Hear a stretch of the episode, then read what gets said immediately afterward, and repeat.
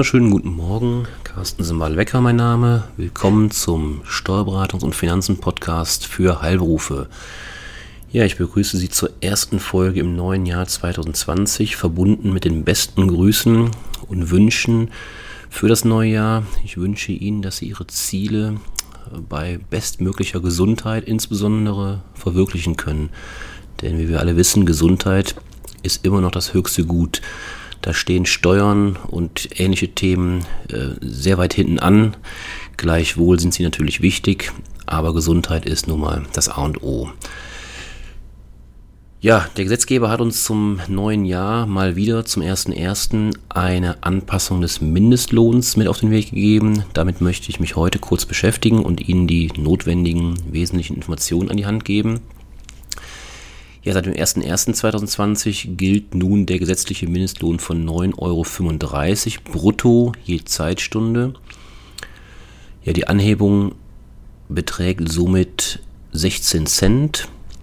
In 2019 war sie 9,19 Euro, in 2018 war er 8,84 Euro. Also jedes Jahr in den letzten drei Jahren eine kleine Anpassung. Auch wenn die Anpassung nur sehr gering erscheint, ist diese Anhebung ähm, notwendig, dass viele Arbeitgeber sich zwingend damit beschäftigen. Es gibt also für viele Han Arbeitgeber Handlungsbedarf. Das ist zum einen aus arbeitsrechtlicher Sicht zu prüfen. Hier verweise ich gerne auf die Kollegen der ähm, die Rechtsanwälte. Ähm, bei, bei Bedarf kann ich gerne auch ähm, da Kontakte herstellen, sehr gerne, die das prüfen sollten oder müssen, ob die bestehenden Verträge angepasst oder geändert werden müssen. Zudem ist es aber auch aus betriebswirtschaftlicher Sicht zu prüfen, wie sich die zusätzlichen Lohnkosten auf die Ertragslage des Unternehmens auswirken. Mit der Folge zum Beispiel, dass gegebenenfalls Preise neu kalkuliert werden müssen oder personelle Einsparungen erforderlich werden. Das ist natürlich bei uns in der Heilberufebranche ähm, jetzt nicht ganz so dramatisch, ähm, da wir ja wissen, dass die Preise ähm, grundsätzlich in den meisten Fällen vorgegeben werden.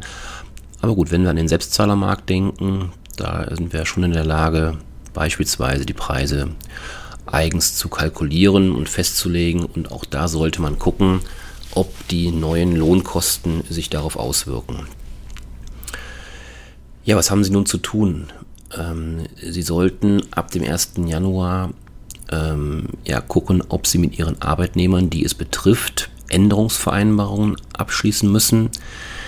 Denn die Arbeitnehmer haben ja nun mal ab dem 1. Januar 2020 vom Gesetzes wegen den Anspruch auf diesen Mindestlohn von 9,35 Euro brutto pro Stunde, pro Zeitstunde. Selbst, und das ist wichtig, selbst wenn im bisherigen Arbeitsvertrag, der ja nun mal gültig ist, ein geringerer Stundenlohn vereinbart ist. In diesen Fällen ist eben, wie gesagt, der Abschluss einer Änderungsvereinbarung zwischen Arbeitgeber und Arbeitnehmer zu empfehlen und in vielen Fällen sogar notwendig. Mit dieser Änderungsvereinbarung kann dann auch der Stundenlohn auf 9,35 Euro brutto erhöht ja, und gleichzeitig die Arbeitszeit entsprechend reduziert werden, sodass sich das Bruttoentgelt in der Summe nicht ändert. Ja, wie sieht das jetzt rein rechnerisch aus? Ähm, ja, im Fall einer Monatsbrutto, eines Monatsbruttogehalts berechnet sich der Mindestlohn immer, und das ist ein Grundsatz nach folgender Formel, die Monatsbruttovergütung dividiert durch die geleisteten Stunden in dem jeweiligen Monat ergibt den Bruttostundensatz, der seit dem 01.01.2020 wenigstens 9,35 Euro betragen muss. Rein rechnerisch führt das wiederum bei einer regelmäßigen Arbeitszeit von 40 Stunden zu einem monatlichen und durchschnittlichen Mindestentgeltanspruch von 1620,64 Euro auf den Cent genau, brutto wohlgemerkt. Bis 2019 oder in 2019 waren dies 1592,93 Cent brutto. Also wie gesagt, wir haben 16 Cent pro Stunde und in der Summe bei einer 40-Stunden-Woche wirkt sich das eben mit knapp 30 Euro aus. In starken Monaten kann es allerdings ohne weiteres zu einer weit höheren Mindestvergütung als die besagten 1620,64 Euro brutto kommen. So beträgt das Mindestentgelt bei 23 Arbeitstagen in Vollzeit 1720,40 Euro. Eine Verrechnung mit schwachen Monaten, also schwach und stark bezogen auf die Anzahl der Arbeitstage, weil es gibt ja nun mal im, ja, im Kalenderjahr ähm, kürzere und längere Monate. Eine Verrechnung dieser starken mit den schwachen Monaten mit zum Beispiel nur 20 Arbeitstagen ist nach wie vor strittig. Auch hierzu bitte ich Sie, Rücksprache mit den Kollegen der Fachanwälte für Arbeitsrecht zu halten. Die strikte Festlegung des Gesetzgebers auf einen Mindeststundenlohn und die Fälligkeitsregelung ja, sprechen eher gegen diese Möglichkeit der Verrechnung. Aber wie gesagt, da kann ich keine weiteren Auskünfte zu geben. Hierzu bitte Rücksprache mit Anwälten halten. Ja, worauf müssen Sie noch achten? Wichtig sind auch die Grenzen bei Minijobbern. Auch bei einem Minijobber ist das Entgelt durch die Zahl der regelmäßig zu arbeitenden Stunden zu teilen, wobei sich ein Mindeststundenlohn in Höhe von 9,35 Euro ergeben muss. Das wissen wir nun seit dem 01.01.2020. Bei einem monatlichen Entgelt von 450 Euro darf der Minijobber ab dem 01.01.2020 somit rein rechnerisch maximal für 48 Stunden monatlich beschäftigt werden. Bereits bei einer monatlichen Arbeitszeit von 48,5 Stunden wäre der Mindestlohn somit unterschritten so, welche Probleme haben wir nun? Das erste Problem ist, zahlt der Arbeitgeber bei einer vereinbarten Arbeitszeit von mehr als 48,13, so ist die genaue Zahl, also 450 durch 9,35 Euro ergibt 48,13. Ich hatte eben gerundet auf 48 Stunden, aber ganz genau rechnerisch sind es 48,13. Ja, zahlt der Arbeitgeber also nun mehr als diese 48,13 Stunden pro Monat, wird die Geringfügigkeitsgrenze überschritten und aus dem Minijob wird ganz schnell ein sozialversichtiger Midi-Job. Midi-Job ist im Prinzip letztendlich die, ähm, ja, die Gleitzeit. Haben Sie vielleicht schon mal gehört?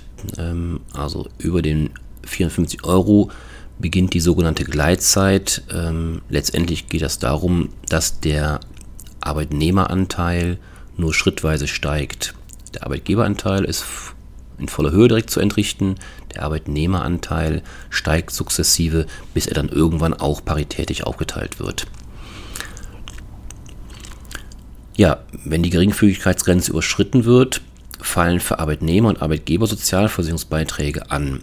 Und der Nettolohn des Arbeitnehmers sinkt logischerweise, weil er nun Arbeitnehmerbeiträge zahlen muss zur Sozialversicherung. Das Gehalt ist zudem voll einkommensteuerpflichtig. Ebenso ist die Lohnsteuerpauschalierung nicht mehr zulässig. Die Höhe der Steuer hängt natürlich dann in den Fällen dann von anderen Kriterien noch ab, beispielsweise ähm, Kinder vorhanden, ja, nein, ähm, verheiratet, ja, nein, also das heißt Steuerklasse. Das sind dann Themen, die bei Überschreitung der 450 Euro relevant werden. Der MIDI-Job kann aber dennoch die vorteilhaftere Alternative sein, da die Lohnnebenkosten des Arbeitgebers sinken. Das ist ja oft ein Trugschluss, dass Minijobs, also die geringfügigen Arbeitskräfte, äh, die günstigsten sind. Das ist mitnichten der Fall. Es kommt immer auf die Frage, auf die Perspektive an. Für Arbeitgeber ist das rein rechnerisch. Also ich rede jetzt hier nicht von, von äh, Arbeitszeitmodellen oder ähnlichem, sondern einfach nur ähm, die Höhe der Personalkosten, der Lohnnebenkosten, die sind beim 450-Euro-Job für den Arbeitgeber höher als für den normal sozialversicherungspflichtigen Job. Weil in diesem Fall teilen sich ja Arbeitgeber und Arbeitnehmer die ähm, Lohnsteuer, äh, die Lohnnebenkosten. Ähm, Lohnsteuer geht natürlich zulasten des Arbeitnehmers, ist klar. Ähm, also die Sozialversicherungsbeiträge werden in den Fällen geteilt, beziehungsweise im MIDI-Job eben noch nicht ganz geteilt. Das wird dann irgendwann der Fall sein, ab einer gewissen Höhe des Gehalts. Aber beim Minijob, beim geringfügigen Arbeitsverhältnis, wissen wir, da gehen die Beiträge voll zu Lasten des Arbeitgebers, die auch prozentual dann ein bisschen höher sind, nämlich ungefähr 30 Prozent betragen und nicht wie bei einem normal sozialversicherungspflichtigen Arbeitsverhältnis knapp 20, 21 Prozent. Somit ist es rein rechnerisch so, dass der Mini, Mini Entschuldigung, der MIDI-Job, also der Job über 450 Euro, für den Arbeitgeber die grundsätzlich vorteilhaftere Alternative sein kann. Abgesehen davon erwirbt der Arbeitnehmer in diesen Fällen einen eigenen Krankenversicherungsschutz.